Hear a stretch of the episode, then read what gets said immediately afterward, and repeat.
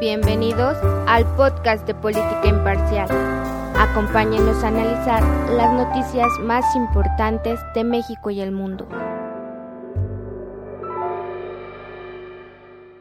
Amigos, pues eh, les, les, comentaba, vamos a saludar a, nuestro compañero y amigo licenciado Alejandro Romero, nuestro especialista en materia electoral en política imparcial, y queremos platicar contigo, Alex, del tema de hoy que se anuncia, a pesar de que ya se había anunciado que eh, el INE había notificado tanto al Bronco como a Margarita Zavala como a Ríos Peter, el jaguar, que podían ya proceder al, al registro, y de hecho lo hace Margarita y lo hace Ríos Peter, esperando que el Bronco lo hiciera el domingo. Hoy el INE anuncia que solo será Margarita la que pueda tener un dictamen de procedencia, eh, encontrando que los candidatos eh, mencionados, eh, por ejemplo el Bronco, se le encuentran 158.532 credenciales simuladas en, las firmas que se buscaban y a Ríos Peter se le encuentran más de 811.000 firmas. ¿Cómo estás Alejandro y cómo ves el tema?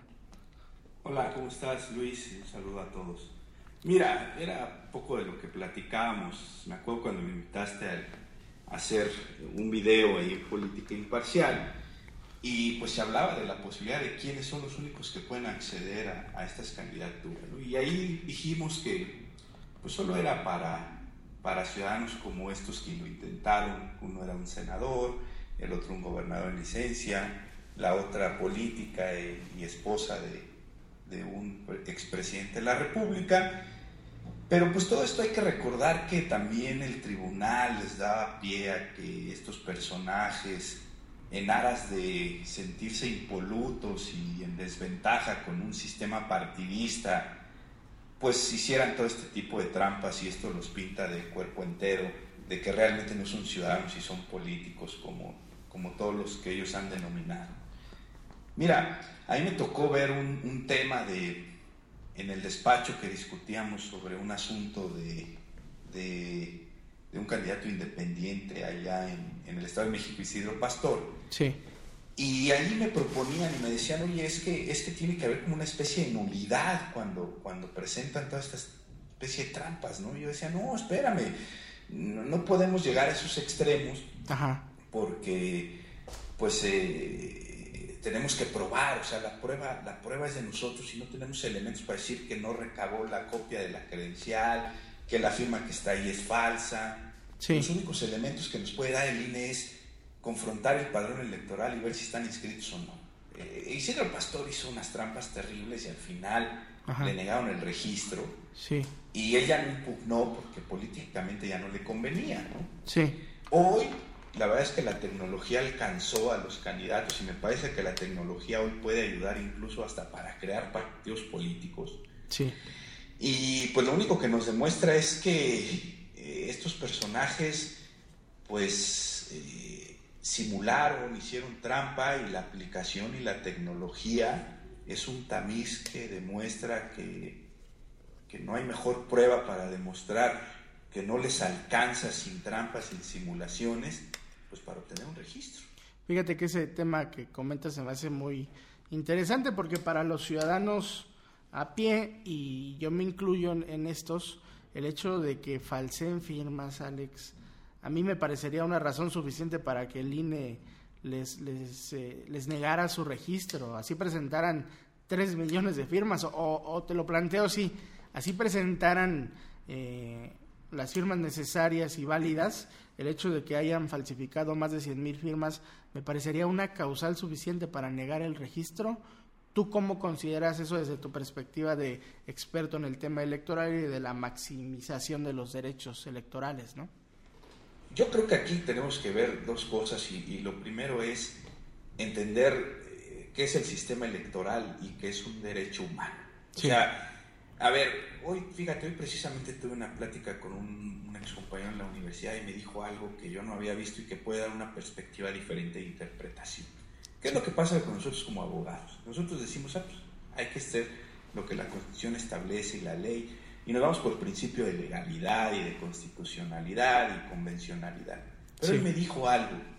Cuando nosotros logremos entender que la Constitución más allá de la doctrina jurídica, es un acto político. ¿No? Claro. Vamos a lograr entender que todo el derecho surge de un acto político. Sí, claro. Y entonces la política está por encima de, de, la norma. Yo no estoy diciendo con eso que se violen derechos, pero lo que sí quiero entender es que tú no puedes potenciar un derecho a partir de actos políticos que ponen en duda o violan principios como en la certeza, la legalidad, ¿sí? Eh, y vete más allá, el principio de confianza ciudadana que deben tener estos personajes. Fíjate, Jaime Rodríguez presenta 1.990.809 apoyos en su aplicación o en las diferentes aplicaciones que subieron a partir de sus, de sus, de sus personas que captamos.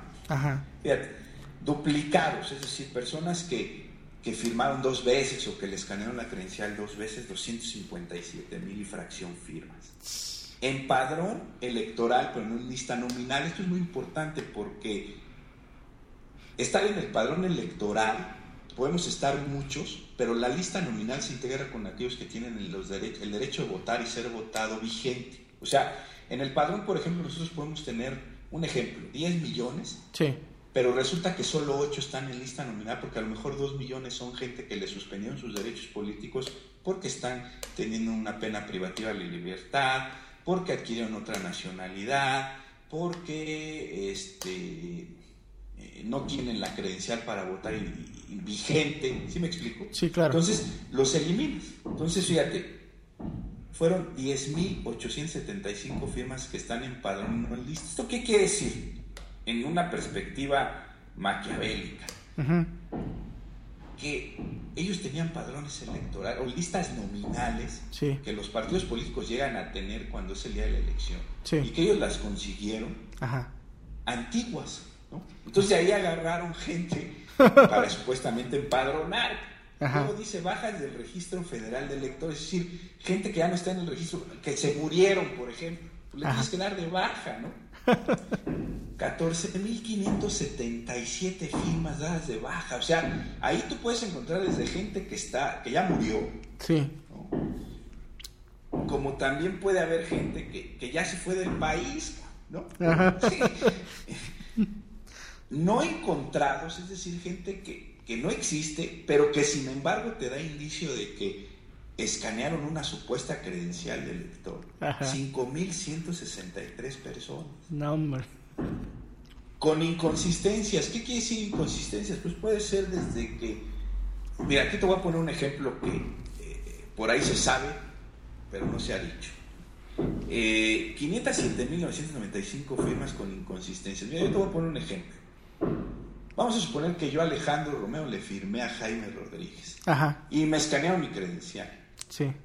Pero uno de sus personas que captaba firmas le tomó fotografía aparte a mi credencial. Entonces va y la lleva y con esa lista nominal que te digo que deben de tener por ahí, cambiaban nada más los datos Ajá. y ponían la fotografía y los datos de los que estaban ahí. ¿Cómo se dio el cuenta el INE de esto? Pues muy sencillo. Ajá. Yo, Alejandro Romero, tengo una credencial, por ejemplo, que se expidió hace seis meses. Ajá. Y resulta que te empadronan a ti, Luis Pascasio, te ponen como que tú firmaste con esa misma credencial mía. Pero resulta que tú tienes la credencial que se expidió hace tres años, que ya cambió al formato que yo tengo. Sí, claro. Entonces al INE ya no le cuadra. Ah, espérame. Pues si Luis no puede tener ese tipo de credencial. Y ahí detectan un montón de inconsistencias en ese sentido. Y dentro de esas, pues viene la simulación, que son 158 mil, unas que se suben a la aplicación en fotocopias, que está prohibido porque tiene que ser el original, 205 mil, y 23.644 documentos no válidos, ahí sí no sé a qué se refiere la autoridad. Sí. Y eso hace que el bronco de 1.990.000 baje a 807.070 firmas. Porque sí se queda cerca, ¿no? Se queda cerca de Sí, se, quedó cerca, pero estás hablando que, o sea, de 807 mil que le bajó y él tenía 1.990.000, estás hablando que el 50% de sus firmas eran, eran inconsistentes, falsas, ¿no? Sí. O sea, si estás hablando de un tema mayor y de Ríos Peter está peor, porque él presentó 1.623.000 271 firmas y solamente le validaron 150 mil. Oye, Alex, este, a mí esto hasta me parecería un delito electoral, ¿no? Querer falsear la información. ¿eh? y no, no, no, eso es delito y, el instituto está obligado a, presentar las denuncias penales por falsificación del padrón electoral. Sí, sí, sí. Entonces, de, pronto Ricardo Anaya, porque lo decía yo la semana pasada en el podcast que reiniciamos, pues yo, yo sí veía una situación de que pues, lo, tienes, lo tienes que investigar. Anaya me parece que más allá de que de verdad la PGR hace una mala acción y viola derechos procesales en materia penal y derechos humanos de Ricardo Anaya, lo tienes que investigar. Oye, a comparación de, de Ríos Peter, que casi Ricardo Anaya es un santo, ¿no? ¿Cómo ves tú? No, no, es impresionante. pero ahí te va, ahí te va lo peor. O sea, Margarita Zavala presentó un millón y medio de firmas. Ajá. Y solamente le validaron 861.842. Estás hablando también de que el 50% de sus firmas también son inconsistentes. Entonces, hablando ya en serio, sí. le deberían de quitar el registro, también se lo deberían de negar a Margarita. A todos. También es tramposa. Sí, a todos. O sea, ¿no? O sea, se están yendo nada más por una causal eh, de, estadística, ¿no? Sí, o sea, las, te hiciste tantas y con inconsistencia se presentaron tantas, te valió tantas y vamos, Margarita pasa. Pero el hecho de presentar tantas firmas falsas, modificadas, inconsistentes, porque creo que sí, sí el mismo sistema eh, filtra las inconsistencias, que es normal que suceda en un ejercicio de este tipo, ¿no? O sea, iba a haber inconsistencias, eso lo esperábamos, pero Alex, la mitad, el 45% en el mejor de los casos de Margarita Zavala, es escandaloso, ¿no? ¿Cómo se pueden presentar ellos a una contienda presidencial así? Están peor que los partidos políticos. No, bueno, eh, pero a mí, ¿sabes ya que me preocupa en serio? O sea, Margarita Zavala no va a tener escándalos de corrupción, etcétera, pues porque ella no ejerció la presidencia de la República. Sí, sí. Pero sí te está demostrando que por acceder al poder puede hacer todas las trampas sabías y por haber. Porque ¿qué fue a lo que jugó ella? Pues yo presento un millón y medio de firmas, pero con que tenga yo la mitad de las que presento voy a tener mi registro. Así o sea, esto es tanto como como por ejemplo en un, en un ¿qué te gusta? No sé, en, en un partido de, de, lo que sea, de fútbol, tú dices, pues mira, yo voy a meter 20 manos, pues a ver cuántos penales me firman, o sea, me vale, me, me, marcan, ¿no? El chiste pero yo tengo que ganar. Con que me marquen tres ya, con, que eso yo gano. Con eso ganas. Y lo que más me preocupa a mí es que Anaya acusado de corrupción bueno, Anaya y Mit se andan acuse y acuse que tú eres ladrón, que tú más ladrón, que tú menos ladrón. Margarita Zavala pues es tramposa. O sea, nuestros aspirantes a la República vienen. Sí, vienen con, con, todo. o sea, aquí vamos a tener que elegir al menos ladrón de todos. Ahora sí ya no es el menos peor, sino el menos ladrón, el menos corrupto, el menos tramposo. El menos tramposo. Entonces sí estamos en una dinámica de qué va a pasar. Y a mí me preocuparía mucho que el tribunal no avalara la decisión del INE, sí. porque si no llega a avalar esa decisión, que hay pruebas fidedignas, si a Margarita no le niega el registro, si es que se lo llegan a impugnar, porque lo tienen que impugnar haciéndole valer eso, sí, claro. a mí me parece que en un ejercicio democrático, el tribunal ya debe de pensar que Sí, los, las candidaturas independientes abonan a un sistema electoral, a un sistema de Sí, está bien, yo no estoy en contra de ellas. Sí. Pero si ellos adoptan un criterio de darles el registro, estamos corriendo el riesgo. Fíjate lo que voy a decir. Yo me acuerdo cuando Plutarco Elías Calles, bueno, no me acuerdo yo, pero lo he leído, que dijo, a ver, ya dejémonos de matar, ¿va? Vamos, a, vamos a, repartirnos el poder o a buscar el poder de forma institucionalizada. Sí. Y hay que acabar con los caudillismos y los casicazos.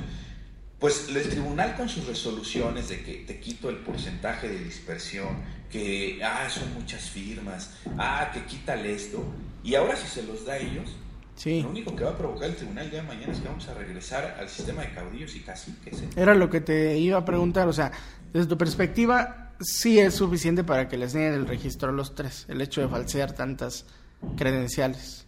Bueno, al Ríos Peter y al Bronco, pues porque ya no alcanzaron el número de firmas.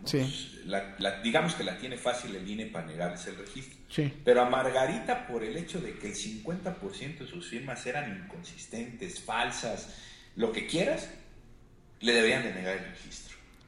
O sea, una persona que tiene un 50% de inconsistencias, ¿no? Le deberían de quitar el registro. Esto pasa como las nulidades de la elección. O sea, la determinancia se da... La determinancia, claro. Exacto. La determinancia se da, por ejemplo, de que si la diferencia entre el primero y el segundo lugar fue un voto y dos, pero hay inconsistencia en dos votos, pues tienes que anular porque pues, esos dos votos pudieron bajar la diferencia. ¿no? Y aquí pues lo que te das cuenta es que Margarita, yo, yo antes no, no, estaba de acuerdo con esa teoría, pero hoy viendo esto, sí no se los deberían de dar.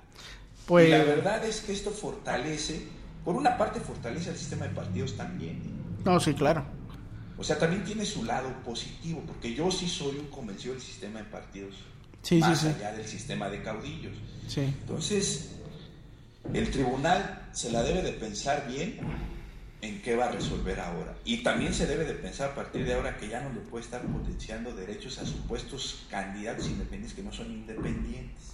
Y bueno, mi, mi querido Alex, eh, más allá de, este tema, oye, pues es, es una cuestión crucial porque desde las lecturas que podíamos dar o que podíamos ver en, en el tema de los independientes, pues había una situación muy clara. Si alguien iba a ser el que pusiera los votos para los independientes, en el caso de, Ríos Peter y en el caso del Bronco, pensamos o alcanzábamos a pensar que era Andrés Manuel López Obrador y que probablemente Margarita Zavala iba a jugar en contra de la votación de, Ricardo Anaya, eh, eso buscando favorecer al final al candidato del PRI, pero quita a Ríos Peter, quita al Bronco ¿Y qué, qué escenario queda? Ah, desde mi perspectiva, pues esto está beneficiando a Andrés Manuel López Obrador, ¿o cómo lo ves tú?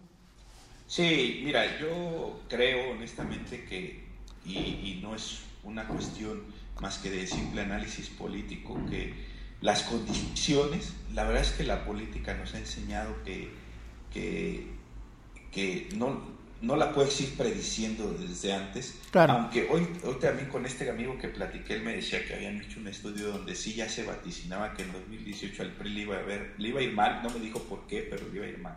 Sí.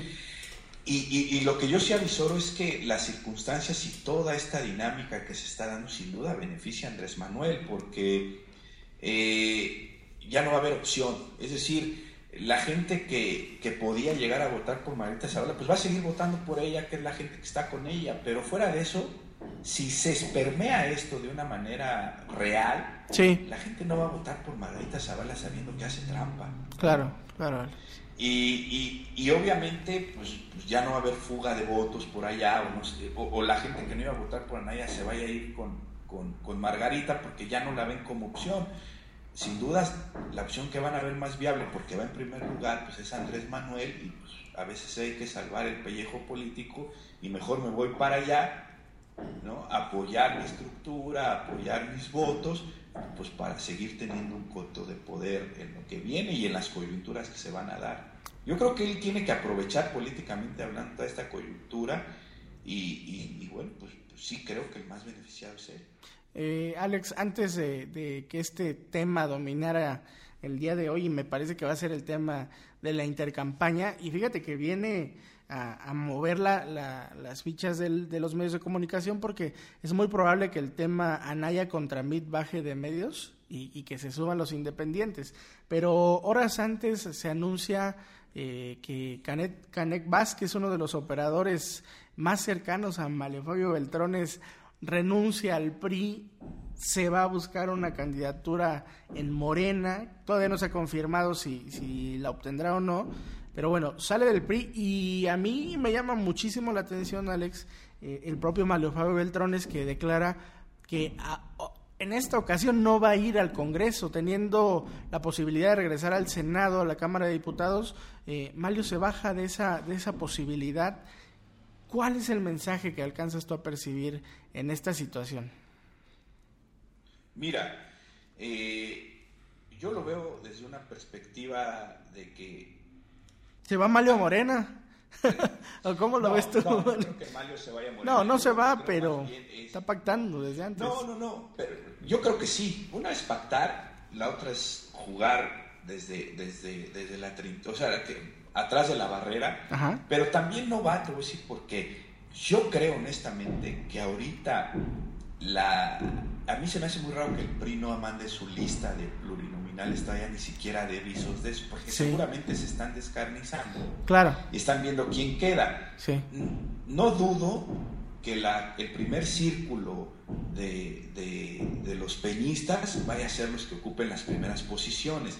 Entonces, a, a Mario me parece pues es un viejo lobo de mar, no le conviene estar en esa lista, porque, porque es muy probable, y fíjate lo que voy a decir, es muy probable que Morena pueda tener mayorías relativas en, los, en ambas cámaras. ¿eh? Mm. Entonces, ir a una eh, coyuntura política de esa magnitud y es realmente operar en un sentido muy contrario, y yo creo más bien lo que Mario va a hacer es demostrar que los tecnócratas este, que se apoderaron del PRI ya no funcionan para que los políticos del PRI retomen al partido y desde el partido construyan la oposición nuevamente. Claro, pues es que... Y la negociación.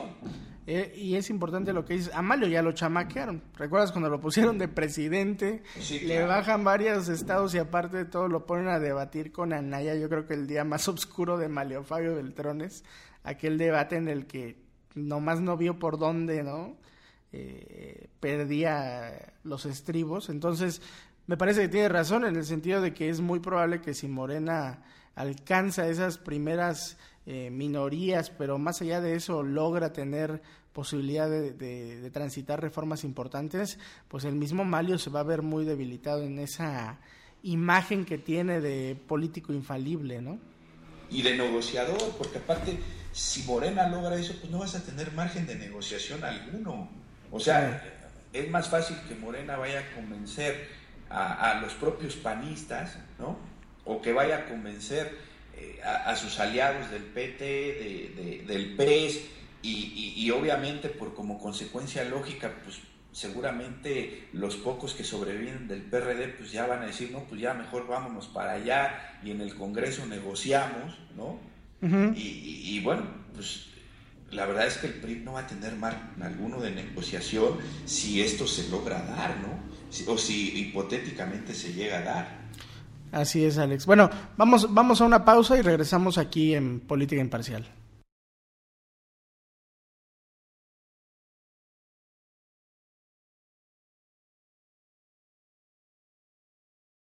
Regresamos amigos a, Política Imparcial. Eh, hablábamos, Alejandro, fuera del aire, qué dice el Bronco a todo esto. Y, también va a ser importante ver qué dice Pedro Ferriz, que va a ser el primer victorioso, ¿no? No, el, primer victoria es él, pero fíjate lo que pone el, Bronco, que esto va a abonar mucho a, a las declaraciones que Andrés Manuel hizo hace poco del Tigre y que pudo haber generado desconfianza. Fíjate lo que dice el Bronco en su Twitter oficial. Con esta decisión no soltarán al tigre, con mayúsculas al tigre. Han despertado al, mayúsculas, México Bronco. Hashtag ine-quitativo, o sea, inequitativo. O sea, este, bueno, aparte solo él se la cree que, que él sí puede despertar al tigre. La verdad es que no creo que tenga la fuerza de un Andrés Manuel a nivel nacional. Probablemente la tenga en Nuevo León. Sí, claro, claro.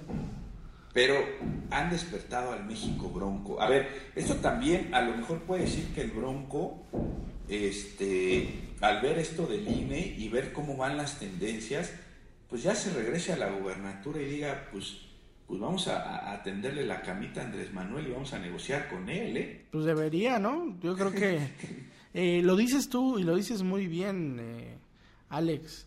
Eh, ¿Quién va a votar por ellos? O sea, porque pudiera ser que, el tribunal, en ese pleito casado que trae con el INE, pudiera salir con una mamarrachada de, ¿sabes qué? Potencia sus derechos y no hay pruebas fehacientes y les reconozco tantas firmas y lo subo.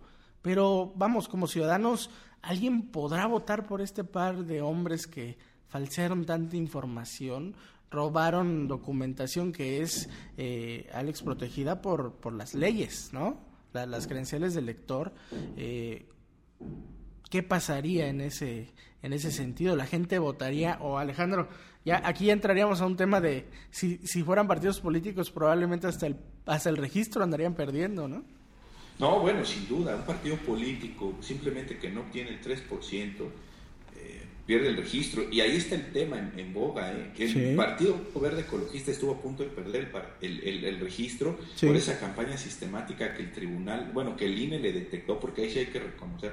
Ajá la labor del INE y que el tribunal avaló en su momento. Que después en la sentencia me parece que les faltaron jurídicamente, políticamente agallas y jurídicamente no tenía asidero legal. Sin duda el verde jurídicamente podía haber perdido el registro, pero ahí había dos interpretaciones. O sea, eh, no estoy diciendo que tenga que ser forzosamente la pérdida del registro, pero el verde ya estuvo en ese peligro.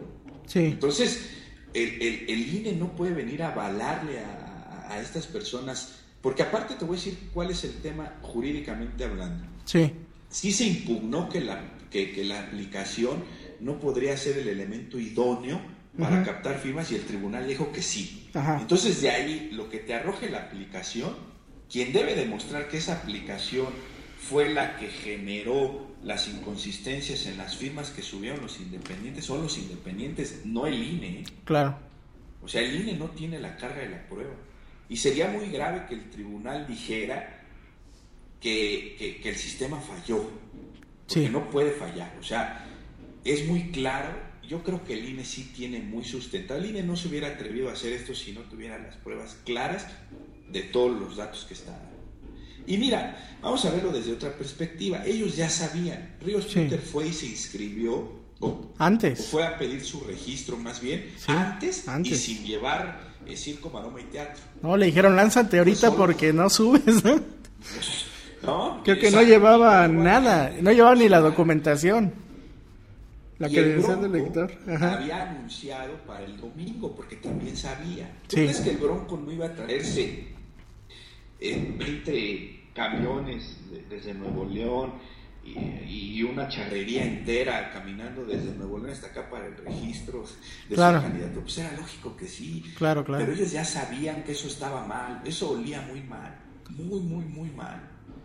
Y yo creo que lo políticamente correcto de ellos es ni siquiera impugnar. O sea, que califiquen al INE y que digan que les hizo trampa, pero ya no deberías ni de impugnar, porque ¿cuántos candidatos a diputados federales hicieron lo mismo? Y no dudo que ahí haya una liga de acción entre todos ellos. Porque yo estoy casi seguro que muchos de los que le negaron a los diputados seguramente se lo han de haber negado. Han de haber sido los mismos que ahora le negaron al Bronco. Sí, las mismas firmas, ¿no? Deben ser las mismas. Digo, eso es una suposición, pero algo debe de haber ahí. ¿Cuántos impugnados que les hayan negado el registro? Muy pocos porque saben que están atorados en la FEPADE. Sí. Y vamos a ver el, tema FEPADE, ¿no? A ver cómo actúa. Y el, el Bronco y Ríos Peter eh, saben que políticamente ellos no tienen la bronca porque ellos le van a echar la culpa a los que les captaron la firma. O sea, son capaces para salvar su pellejo político o su honra política de decir, no, a mí los que me quedaron mal fueron a la gente que me van a subir las firmas. Sí, claro. Métanlos a la cárcel. Oye, a mí no. Alex, dos cosas me parece triste, triste verdaderamente un senador de la República. La verdad es que como político, Armando Ríos Peter es bastante intrascendente, ¿no? Sería hubiera sido ridículo pensar que con unos videos que hizo en el último año llega a ser presidenciable, pero al final es senador de la República, eh, Alex, y el tema del Bronco, eh, bueno, pues es yo creo que el primer, la primera afrenta fuerte al tema de los independientes, que después de esto, Alejandro, que evita que pensemos que él alcanzó la candidatura a la gobernatura en Nuevo León de la misma manera y el sistema lo, lo, toleró, lo permitió y ahí está gobernando Alex. ¿no? No, y fíjate que yo tuve la oportunidad de vivir en Monterrey y ha sido una experiencia maravillosa y tengo amigos allá y precisamente hablaba con uno de ellos me decía que lo que ya se está diciendo allá en Nuevo León es que seguramente sucedió eso. Claro, sí. eso no se podía probar porque obviamente no existía esta herramienta tecnológica del INE. Era con copias, ¿no? Funcionaba, era con fotocopia y con una supuesta firma. Entonces, pues, pues, ellos se aventaban la firma si tú quieres y pues no, no había una prueba pericial, porque aparte hacer la pericial de tantas firmas pues, era prácticamente imposible. Entonces partías de un principio de buena fe y pues la, la credencial ahí estaba la copia, ¿no? Sí, sí, sí. Entonces, pues era fácil hacer ese tipo de trampas. O sea, yo creo que si la aplicación que hizo el INE, y ahí sí que hay que decir que el INE hizo un súper trabajo, hay que decir que como institución se vio avanzado, y la verdad es que ha demostrado que la tecnología sirve, ¿no? Sí, claro. Si no hubiera él creado esta herramienta, hoy Margarita, el Bronco y Ríos Peter, con todas estas trampas, tuvieran el registro porque se hubiera presumido una buena fe. Y otros, Alex, había otros candidatos que alcanzaban. claro, muchos más. Pero ya en este esquema, Alejandro, bueno, hasta tú y yo podríamos ser candidatos a la presidencia. ¿no? Aquí desde la oficina llenamos copias y firmas, así como han hecho, pero fíjate que eh, haces un comentario relevante hace tarde y ya no, no vi cómo reencauzarlo a la plática, pero oye, esto para partidos políticos nuevos, de nueva creación, debería ser aplicable también, ¿no? Seguramente lo van a hacer ya. Mira, y la, y la prueba de fuego va a ser que acuérdate tú que ahora los partidos políticos se pueden crear cada seis años, o sea, después de una elección presidencial. Sí. Entonces, en enero nosotros nos vamos a enterar qué otras organizaciones van a querer crear partidos políticos. Así es. Seguramente el INE por ahí de septiembre, octubre, ya que, ya que hayan calificado y validado la elección o que se haya acabado, tu octubre, noviembre del año que entra, va a sacar un acuerdo seguramente para regular esto y seguramente lo va a hacer a través de una aplicación. Y eso va a evitar también que se creen partidos de manera tramposa, porque seguramente lo, lo hubo, ¿no? Lo hubo, seguramente. ¿No? Entonces, la verdad es que así como a veces critico al INE, sí. hoy tengo que decir que esto que hicieron es un super trabajo que abona al sistema político mexicano y que nos debe hacer reflexionar si ya también para evitar esas teorías del fraude electoral, que realmente en la casilla es difícil que se dé, es decir, hay estrategias políticas, sí, sí hay, hay acarreos, pues sí, también debe también haber, hay, eso, eso, no nos quede la menor duda, claro. pero que hagan fraude dentro de la urna es difícil. Pero así, por ejemplo, hoy estaban discutiendo cómo debe funcionar el PREP, pues mira, con este tipo de aplicaciones el PREP puede empezar a fluir, vamos a pensar no me quiero adelantar y decir el voto electrónico, que sería fabuloso. Fabuloso, sí. Pero vamos a decir que con una aplicación creada y que se regule a nivel, a nivel legal, si tú quieres, este, y que empuje el INE el tema, se podrían tener el PREP en tiempo real. Sí, sí, es. A través de una aplicación así, pum, pum, pum, llegas, ahí están los partidos políticos, está arriba, pum, ahí está. Ahí, ahí creo yo que en ese sentido sí el, el tema del posicionamiento de Andrés Manuel, creo que para esta elección eh, fue lo que evitó que se caminaran o que se dieran pasos hacia allá, Alex, y sí quería que cerraras con ese con ese tema de explicación. Bueno, antes de cerrar, te, voy a comentar el tema de Pedro Ferriz. Eh, él habla, no celebra del todo y dice que Margarita Zavala no podía ser tocada, ¿no? Porque va en contra de, Ricardo Anaya. Eh, como bien lo dices tú, digo, el dictamen todavía no está dado, ¿no? Y eh, hasta que esté el acuerdo general del INE en el que se apruebe el registro de Margarita, podríamos definir, pero tú ves una posibilidad de que esto sea así, que de plano Margarita quede para, para frenar a, a, Ricardo Anaya, por un lado, y por el otro lado, Alex, que nos dieras como una plática rápida de cómo va a ser esto de la casilla única, es una nueva experiencia que a mí me parece que va a dar muchos problemas a los funcionarios de casilla, ¿no? Mira, eh, no es nuevo.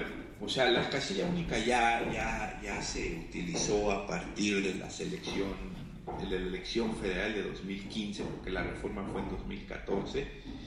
Ya el año pasado hemos vivido eso.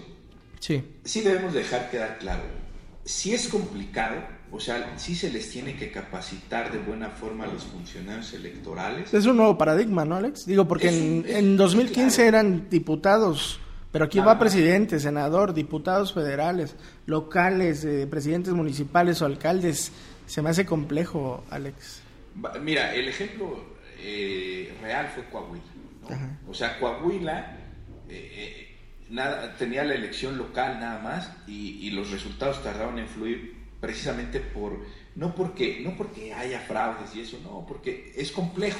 O sea, más por todas las combinaciones que se pueden llegar a dar. Ahora con el también sistema de coaliciones flexibles, totales, parciales, pues eso complica un poco la dinámica, ¿no? Ahora, vamos a poner el ejemplo de la Ciudad de México. Son seis elecciones. Y, se, y en la misma casilla se van a contar las elecciones. ¿Qué te establece la ley? Primero cuentas presidente de la República. ¿no? Cuentas, llenas, llenas una hoja que vas a tener ahí al lado de apoyo, que ese va a servir para el PRE. Bueno, de acuerdo al alineamiento. Así es. Todavía, todavía, está impugnado, vamos a ver qué dice el tribunal. Yo espero que el tribunal ya no sea tan, tan estricto y sí permita que a partir de ahí, por una cuestión meramente política, Ajá. Este, después cuentas senadores, después cuentas diputados, después te vas a jefe de gobierno, después te vas a alcaldes y después te vas a diputados locales. Sí, sí. Entonces, imagínate, tienes que ir haciendo eso. Y ya que termines todo eso, esas hojas que llenó el funcionario o los funcionarios de casilla, ahora sí van a llenar el acta de la jornada electoral. Sí. La firman. ¿Por qué no puede haber fraude? Porque ahí están los representantes de todos los partidos. Claro. De todos. Sí, sí, sí. Entonces ya firman. Fácil, yo le calculo que el PREP los primeros resultados del PREP van a estar llegando, así como ya se diseñó si el tribunal avala lo que el INE hizo, aproximadamente a las 11 de la noche. Pero si el tribunal no avala eso, y estoy hablando de la elección de presidente, sí. si el tribunal no avala eso, pueden empezar a fluir los resultados del PREP pasada la medianoche.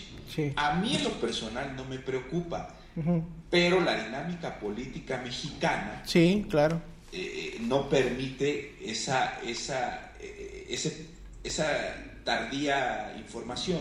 Sí. Pero no es culpa del instituto, eso sí nos debe quedar claro. Eso fue un diseño de ley que hicieron eh, los propios partidos, los propios legisladores. Entonces, yo honestamente hablar de un fraude no, sí va a ser complicado, porque se van a dar muchas. Mira, te voy a poner un ejemplo. A nivel presidencial, pues van coaligados con todos los partidos, ¿no? Y los candidatos. Sí. Pero a lo mejor a nivel local, el, jefe de gobierno pues igual coincide con los mismos que están postulando a nivel federal, igual y no. Entonces ahí ya se complica la dinámica del conteo de la votación. Sí, sí, sí.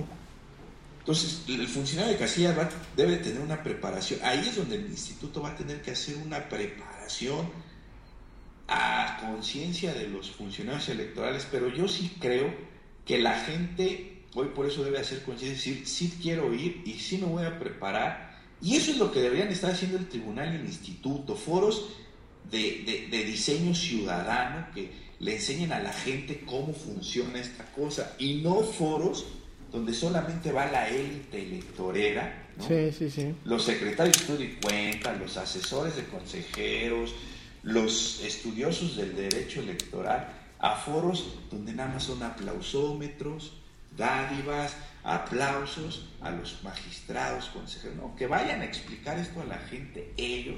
El problema es que como pues, tampoco están tan aterrizados en la ciudadanía, pues no van a saber ni cómo hablarles, ¿no? Alejandro, los, los CAE y la, y la labor, eh, a mí me parece titánica del INE con los capacitadores, asistentes electorales, va a ser crucial y tampoco veo que haya un cambio, Alex, que me parece que son muchos de los mismos entonces, eh, a mí la verdad me, parece una situación que puede ser compleja a partir de lo que tú dices, ¿no? De, la cuestión política, de la incertidumbre el resultado inmediato que realmente todos los mexicanos buscamos y este y oye, pues pobres este funcionarios, ¿no? Vamos a estar saliendo 3, 4 de la mañana, me parece. Sí, sin duda. O sea, los paquetes electorales se van a ir entregando a las 1, 2, 3 de la mañana. Depende la, la preparación que hayan tenido y los paquetes van a empezar a llegar a esa hora a los, a los consejos distritales, ¿no? Así es. Entonces, eh, pues ahora sí que nos vamos a dormir sin saber bien a bien qué pasó. Lo que sí vamos a saber es que los tres van a ganar, o los cuatro, hasta Margarita Zavala. No, Margarita va a ganar, claro va a decir que va a ganar. Sí, claro, claro. Los, cuatro van a decir que ya ganaron la elección, pero eso es una lógica, y te voy a decir por qué. Sí. Por una cuestión de estructura política electoral, y eso lo debe de entender la gente. Yo antes también me espantaba y decía, ah, pues es que ¿por qué ese clan ganadores? Pero ya cuando estás en esta dinámica lo entiendes. Sí. Si sale el candidato a decir, perdí, a las 7 de la noche, pues los representantes de las casillas van a decir, ah, ya, pero ya me voy. Claro, claro. ¿No? ¿Ya para entonces ya no recaban ellos sus actas. Sí, es claro. E, entonces tienen, pues todos tienen que salir, todos van a salir a decir a las 7 de la noche, seis y media, 7 de la noche, que ya ganaron. O sea, vamos a tener cuatro presidentes de la República por unas horas. El 1 de julio. Sí, claro. Sí, sí, sí, Alejandro. Mira, vamos a, cerrar el tema. A mí me gustaría preguntarte uno acerca de la posición de, de, Pedro Ferriz, eh, con lo que te comentaba acerca de Margarita Zavala y en el pacto que tienen para afectar a Ricardo Anaya desde su perspectiva. Y dos, hoy, hoy aparece una nota en, en Reforma en Templo Mayor, eh, yo la verdad es que lo desconocía, me entero por ellos, que, se, que el PRI tiró la, la coalición en el Estado de México de Morena, PSPT, cuestión que Morena ya había hecho acerca de la coalición Nueva Alianza PRI Verde. ¿Por qué se da esta situación en el Estado, Alex? ¿Conoces el pues mira, fue, fue un error ahí. Eh, acordémonos que un convenio, pues, hablando en estricto sentido, pues es se rige por las reglas del derecho civil. Claro, sí. Pues es un convenio, es un acuerdo de voluntades. Entonces, pues tiene que ser firmado por, por, los, por los facultados para ello. Sí. Tengo entendido, no me he metido a fondo al asunto, pero de acuerdo a la sinopsis que leí, es porque precisamente faltó esa formalidad de, de, quienes signaron, no sé de cuáles de los tres partidos o si los tres, no tenían las facultades para celebrar el convenio de coalición. Es decir, fue un error, un error este, jurídico que les dio en la torre en ese sentido, ¿no? Pues Entonces, Sí, sí. Te escucho, te escucho, Alex. Es que, bueno, me parece definitorio en, en, ese sentido. Bueno, supimos, sabemos en la reciente elección del, del 2017 en el Estado de México que la victoria por partido se la llevó Morena y lo que provoca que gane Alfredo del Mazo es su coalición que traía, ¿no? Claro. Sí, sí, bueno, esa fue una, esa, es la dinámica hoy electoral, ¿no? A veces sumar este, te puede hacer perder. Entonces yo no sé si hoy a Morena le convenga que esa coalición se haya deshecho para ya la sumatoria total de votos, sobre todo en la elección, pensando en la elección presidencial. ¿eh? Sí, así es, Alex. O sea, pero eso le puede llegar a generar incluso hasta cero confusión al electorado del Estado de México. Sí. Y, digamos, en una dinámica de integración de municipios, pues le puede llegar hasta favorecer de alguna forma, ¿no? Porque a veces sumar te resta. Sí. En, una cuestión estratégica. Cuando se trata de gobernador te puede ayudar, pero ya en municipios igual y te puede desfavorecer. ¿eh? No lo sé pero hay que ver cuál sería el resultado. Ahora, a mí me queda muy claro que lo que le puede aportar el PT y el PES en el Estado de México, en particular a Morena, es muy poco, en función de lo que logró de manera solo eh, en, la, pasada elección. Sí, es, es, es muy poco, este Alex, pero bueno, era, es, era importante comentarlo. Última situación acerca de Pedro Ferriz y vamos a despedir este podcast, Alex.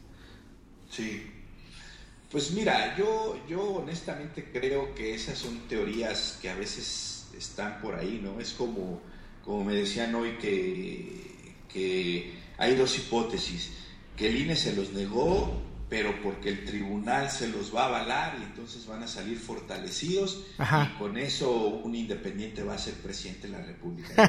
es una teoría este, completamente fuera de lugar. Y lo que dice Ferriz en ese sentido, la verdad es que yo no lo veo por ahí de que le haya negado y que Barret se va a quedar para que ella logre restarle votos a nadie. Yo honestamente creo que los panistas que no van a votar por Anaya es más fácil que le den su voto a Andrés Manuel por la coyuntura política que hay sí.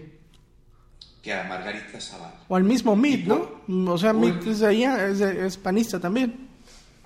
Exacto, exacto. Entonces, eh, eh, o, se van con Mit, ¿no? Sí. Pero que eso vaya a desencadenar un resurgimiento de Margarita Zavala como una verdadera opción para ganar la presidencia, yo lo veo muy cuesta arriba, derivado primero, pues obviamente de que ahí sí hay que reconocer que al ser independientes o aspirantes independientes,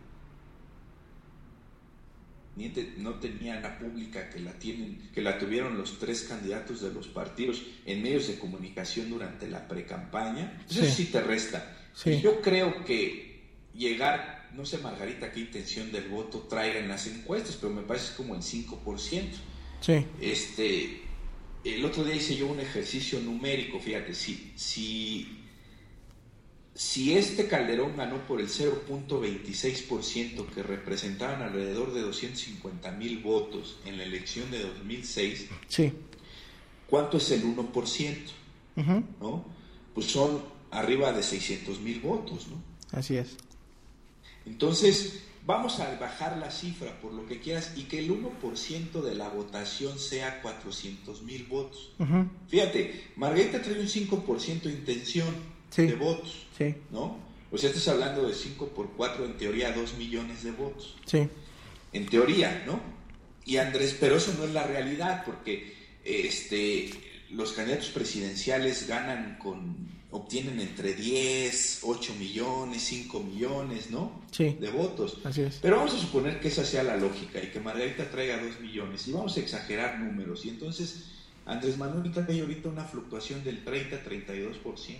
Entonces hablando de 12 millones de votos. ¿Cómo le va a hacer Margarita para en tres meses, no? Este, aglomerar más de 8 millones de votos. No hay forma. La verdad es que yo lo veo, lo que dice Ferriz de Con, pues me parece, me parece un análisis periodístico muy bueno. Sí. Pero un análisis político muy pobre. Muy pobre a mí me parece que, digo, de los tres candidatos quienes hubieran tenido mayor oportunidad de, alcanzar influencia en la votación libre eran claramente Jaime Rodríguez el Bronco y Armando Ríos Peter, porque Margarita va cuesta arriba por el tema de, del gobierno de su esposo, ¿no? Ahora trae encima la situación de las de las firmas falseadas, cercano a la mitad de las firmas que presenta. Entonces quiero ver de verdad quién va a cambiar su voto y dárselo a Margarita Zavala. Me parece improbable. Y lástima, este Alex, porque no lo sé, no lo sé, pero viendo el, tema Margarita, y yo, yo te voy a decir algo, ¿eh? Al día de hoy, en mi entorno, no, con, o más bien conozco muy pocas personas independientes que no formen parte de una fuerza política que te digan que van a votar por Ricardo Anaya. Yo te podría decir que sí he encontrado personas que dicen que sí votarían por Margarita. Probablemente Margarita por el PAN habría sido mucho más competitiva que Anaya, ¿no? No, sin duda, sin duda. Y fíjate, algo que dices es, es muy real y ahorita me vino a la mente algo. También estos tres personajes pueden ser los que sepulten Exacto, sí. las candidaturas independientes por lo tramposo que han sido. ¿Y por qué lo digo? Fíjate, ellos que, que no son independientes para nada, o sea, eran políticos, o sea, eso de que soy ciudadano, no. perdón, no. Vamos a poner el ejemplo del constituyente de la Ciudad de México, que vamos a, el bombero que logró ganar los votos y que sí era independiente. ¿Tú te acuerdas que él agarró y ya estando en el Congreso Constituyente llegó un momento que dijo, yo ya me voy a la fregada de aquí, cabrón, porque este, esto es un cochinero? Sí, claro. Porque él sí era independiente, entonces no tenía margen de maniobra, de negociación de fuerzas políticas, ¿me explico? Sí, sí, sí. Entonces, ese que sí logró y que sí era independiente, cuando ya estuvo en el ejercicio de la función pública, dijo, ¿qué hago aquí, Me largo, ¿no? sí, sí, sí, sí. Entonces, estos tres pueden ser los que sepulten las candidaturas independientes, ¿no? Yo no dudo que Kumamoto pueda ganar, pero entonces sí hay que pensar si Kumamoto es tan independiente. Las coyunturas ayudan, ¿eh? O sea, este, sí, ah, yo, ojalá y Kumamoto gane, ojalá y se haga lo que dice que haga, pero ya veremos si no tiene la misma suerte que el bombero. Obviamente en, Jalisco la logró hacer, pero sin un apoyo de partidos, difícilmente te aprueban una reforma que los propios partidos les no les conviene. Algo ahí. ¿eh? Es que Sí, sí, sí, te escucho, Alex. No, no, no, es lo que te iba a decir. Algo hubo ahí. Me parece que estás en el, en el clavo, la verdad es que es complicado ver a un candidato independiente que pueda este marcar diferencia, ¿no? Y, lamentablemente también eh, lo que dices, vemos a, candidatos independientes en, ejercicio de funciones públicas que fueron políticos y que se pasaron independiente simple y sencillamente porque no tuvieron espacio en su partido político, ¿no? El caso del mismo hijo de, Manuel Cloutier, ¿no? Entonces, como dices tú, se está, eh, me parece, sepultando el, esquema de los independientes tal cual se, se diseñó y se alcanzó y va a tener que venir una, una reforma importante porque si no me parece que va a ser un, retroceso, Alex.